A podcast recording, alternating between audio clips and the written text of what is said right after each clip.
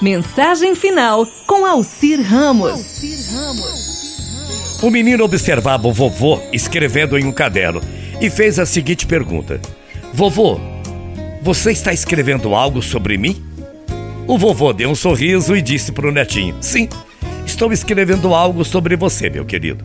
Entretanto, mais importante do que as palavras que eu estou escrevendo é esse lápis que eu estou usando. E eu espero que você seja como esse lápis quando crescer, viu? O menininho olhou o lápis e não viu nada de especial. Aí o menininho ficou invocado, ficou intrigado e comentou: Mas esse lápis, vovô, é igual a todos os que eu já vi. O que ele tem de tão especial? O vovô disse: Bem, depende do modo como você olha. Há cinco qualidades nesse lápis que, se você conseguir vivê-las, você será uma pessoa de bem e em paz com o mundo, disse o vovô para o netinho. Aí o netinho disse: Me explique então as cinco qualidades. Primeira qualidade, disse o vovô: assim como o lápis, você pode fazer coisas grandiosas, mas nunca se esqueça de que existe uma mão que guia os seus passos e que sem ela o lápis não tem qualquer utilidade na vida a mão de Deus. A segunda qualidade: assim como o lápis, de vez em quando, você vai ter que parar o que está escrevendo e usar um apontador. Isso faz com que o lápis sofra um pouco, mas ao final, ele se torna mais afiado. Portanto, saiba suportar as adversidades da vida, porque elas farão de você uma pessoa mais forte e melhor.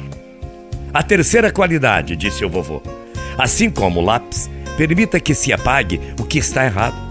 Entenda que corrigir uma coisa que fizemos não é necessariamente algo mal, mas algo importante para nos trazer de volta ao caminho certo. Aí o vovô partiu para a quarta qualidade. Assim como no lápis, o que realmente importa não é a madeira ou sua forma exterior, mas o grafite que está dentro do lápis. Portanto, sempre cuide daquilo que acontece dentro de você, meu notinho. O seu caráter será sempre mais importante que a sua aparência. Aí o vovô foi para a quinta qualidade e o netinho prestando toda a atenção do mundo. Quinta qualidade do lápis. Ele sempre deixa uma marca.